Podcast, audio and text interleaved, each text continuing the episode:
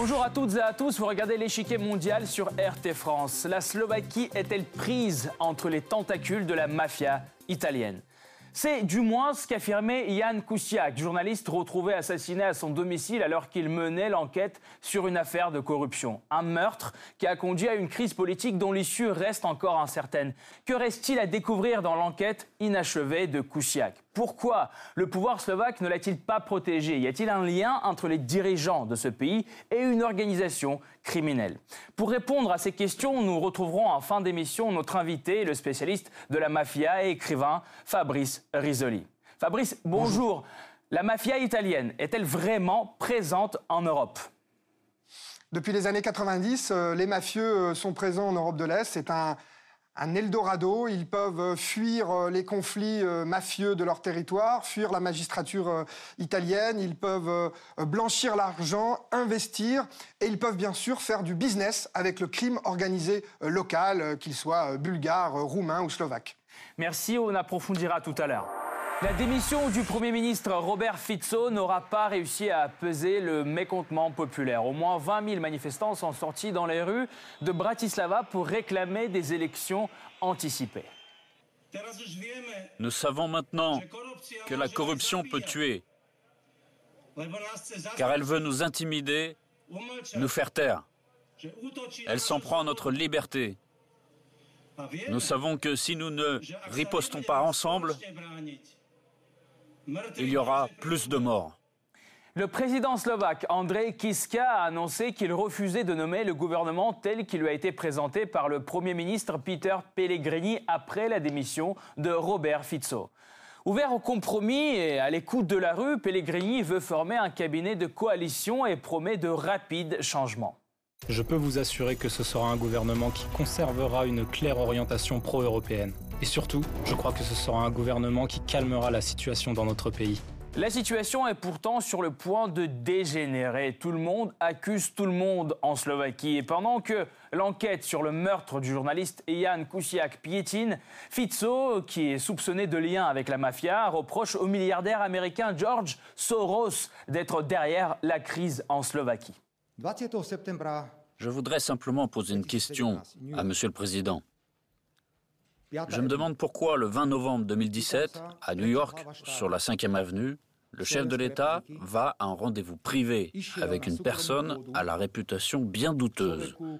Et cette personne, c'est George Soros. Cette déclaration lui a valu quelques fous rires de la part des journalistes, mais doit-on complètement écarter une possible implication du milliardaire américain dans les affaires intérieures de la Slovaquie?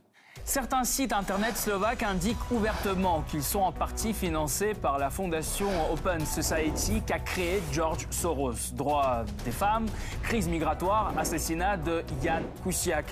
Qu'il s'agisse de dénonciation de problèmes réels ou de manipulation de l'opinion publique, ces plateformes internet soulèvent des thèmes importants et catalysent le mouvement protestataire.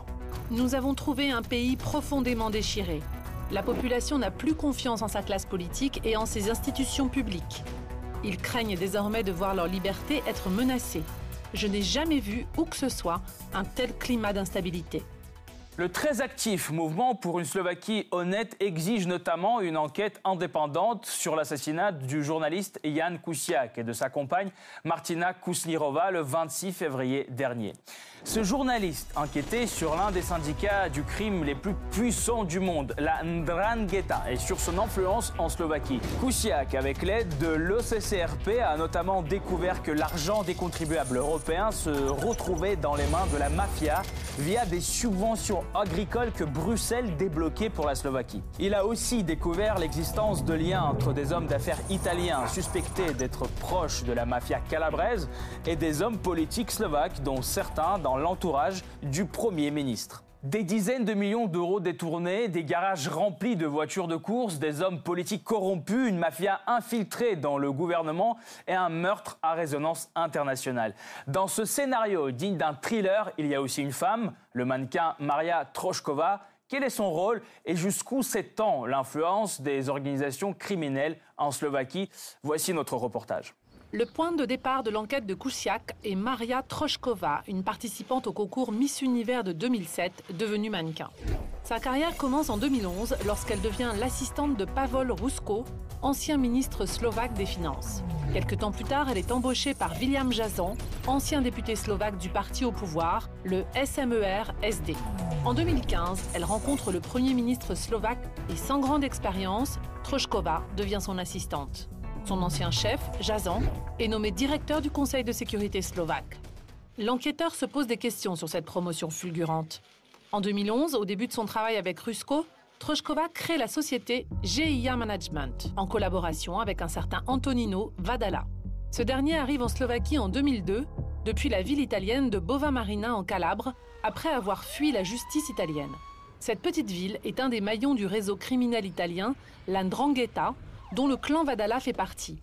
Le clan Roda, lui aussi lié à la Drangheta, fait des affaires dans la même région de Slovaquie. Je ne sais même pas ce que la Ndrangheta. Mon dossier criminel est vide. Les deux familles se lancent d'abord dans le secteur agricole et via le ministère de l'Agriculture réussissent à obtenir plus de 13 millions d'euros de subventions de l'Union européenne. Selon l'enquête, à cette époque-là, Vadala avait déjà ses sources au sein du gouvernement.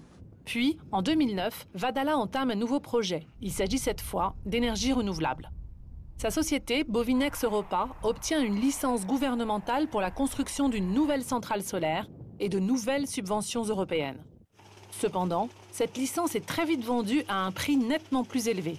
Comment une société qui vient d'être créée réussit-elle à obtenir un tel projet? Selon les enquêteurs, c'est littéralement impossible sans médiateur au sein du gouvernement. Dès 2012, un nouveau nom figure dans les fichiers des entreprises de Vadala, celui de Pietro Catropa, dont le père coordonnait l'activité des clans criminels en Calabre. Pietro Catropa est soupçonné de fournir des informations sur les appels d'offres à la Ndrangheta, des informations qu'il obtiendrait de son autre partenaire commercial, le fils de William Jazan, l'ancien patron de Maria Troshkova. Des liens qui mènent jusqu'au cabinet du Premier ministre.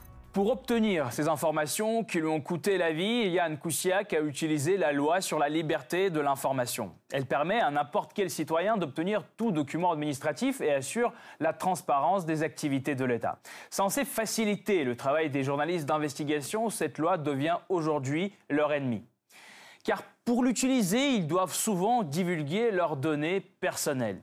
Koussiak a saisi diverses institutions, dont le département de rapports fonciers, des administrations agricoles, des tribunaux. Dans certains cas, il a soumis la demande en tant que personne physique, indiquant son nom et son adresse postale, au lieu de formuler cette demande de la part d'une organisation, ce qui lui aurait permis de préserver la confidentialité de ses données. Comment les informations personnelles de Yann Koussiak ont-elles fuité depuis l'un des établissements qu'il a saisi peut-être? Je n'ai pas de mots pour décrire ce que vit actuellement notre famille. J'espère qu'aucun de vous ne fera face à une chose pareille. C'est comme si toute notre famille avait été frappée d'une balle, droite au cœur, et que nous étions tous morts. Aujourd'hui, soumettre une demande anonyme d'information est impossible. Un nouveau risque pour des journalistes dont la profession est déjà dangereuse. Selon Reporters sans frontières, 65 journalistes ont été tués en 2017 pour avoir exercé leur mission d'information. 60% d'entre eux ont été visés délibérément à cause de leur reportage, la majorité ayant des sujets politiques. En 15 ans, 1035 journalistes sont morts. En moyenne, un journaliste est tué tous les 5 jours pour avoir informé le public. Des centaines d'autres sont menacés et malmenés. Le journalisme est en danger en Europe. C'est un danger pour la démocratie. Nous devons déclarer un état d'urgence pour la démocratie en Europe. Plusieurs organisations journalistiques appellent à mettre fin à l'impunité de leurs agresseurs, mais il n'existe toujours pas au niveau de l'État d'institutions solides pour défendre les journalistes. Pourtant, leur protection est un enjeu crucial à une époque où l'information peut renverser les gouvernements. Plusieurs œuvres journalistiques ont secoué le paysage politique mondial ces dernières années. Par exemple, la publication de Panama Papers a révélé un vaste système international de sociétés offshore. Partout dans le monde, des dizaines d'enquêtes sont ouvertes. L'Union européenne et le G20 promettent d'agir. Des ministres démissionnent. Wikileaks a rendu public des courriels compromettant sur Hillary Clinton en pleine campagne présidentielle aux États-Unis. Et la dernière présidentielle française a aussi été perturbée par des révélations dans la presse, faisant échouer François Fillon, pourtant grand favori.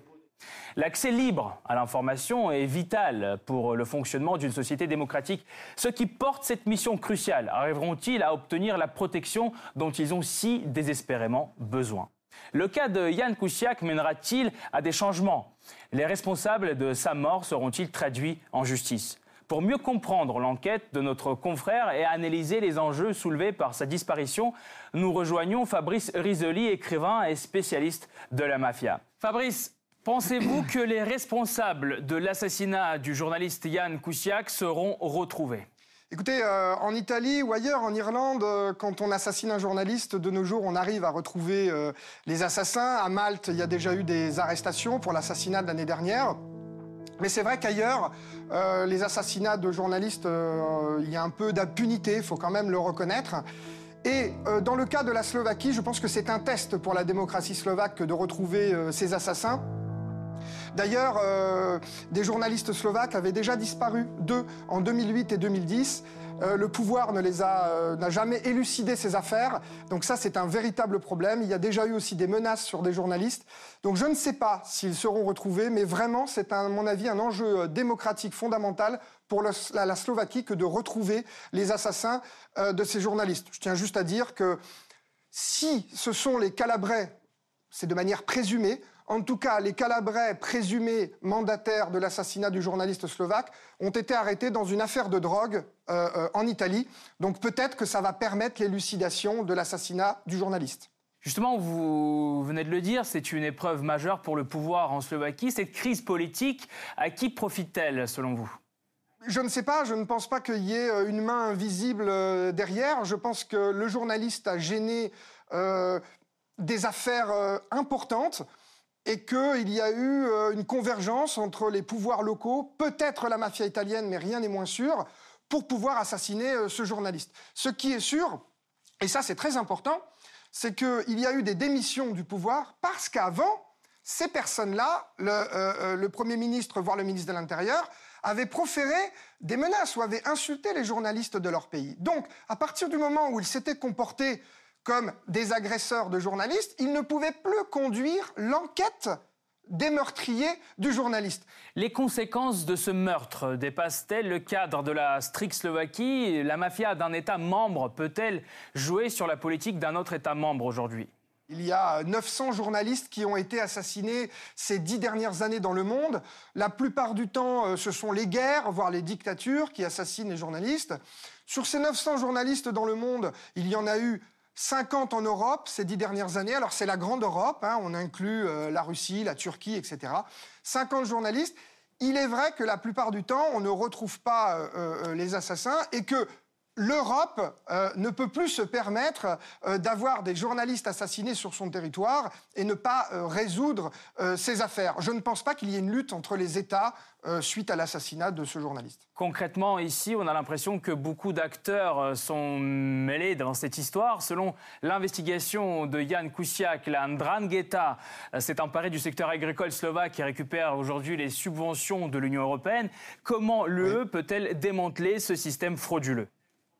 Alors d'abord, hein, pour nos auditeurs, la fraude à l'Union européenne existe dans tous les pays de l'Union européenne, mais c'est vrai que là où la criminalité est plus puissante, les fraudes sont plus puissantes. Il s'agit de quoi en général? D'avoir un terrain agricole, de produire de l'agriculture, mais normalement, on devrait jeter les produits agricoles parce que l'Union européenne nous donne des subventions pour jeter les produits agricoles pour pas faire baisser le cours de ce produit agricole. Évidemment, les mafieux, eux, ils produisent, ils prennent les subventions et ils vendent euh, le surplus euh, agricole. Je tiens à dire que l'Union européenne a sa police contre la fraude, ça s'appelle l'OLAF, depuis maintenant 20 ans, mais le problème, c'est que quand le LAF a dit il y a une fraude en Slovaquie ou en France, c'est à l'État qui est souverain en matière de justice de faire la procédure pénale contre les fraudeurs. Donc, par exemple, en France, depuis 1996, l'OLAF demande à la France de cesser une fraude sur son territoire, mais la France ne veut pas cesser cette fraude. Donc, vous voyez, euh, il n'y a pas que la mafia qui est responsable dans la fraude, parfois les États sont responsables. Merci beaucoup euh, Fabrice Risoli. Merci euh, de votre intervention. Je rappelle, c'était Fabrice Risoli, l'auteur du livre La mafia de A à Z, était avec nous aujourd'hui. Cette partie-là n'est pas encore terminée. La semaine prochaine, une nouvelle partie vous attend avec d'autres pions sur l'échiquier mondial. À bientôt sur RT France.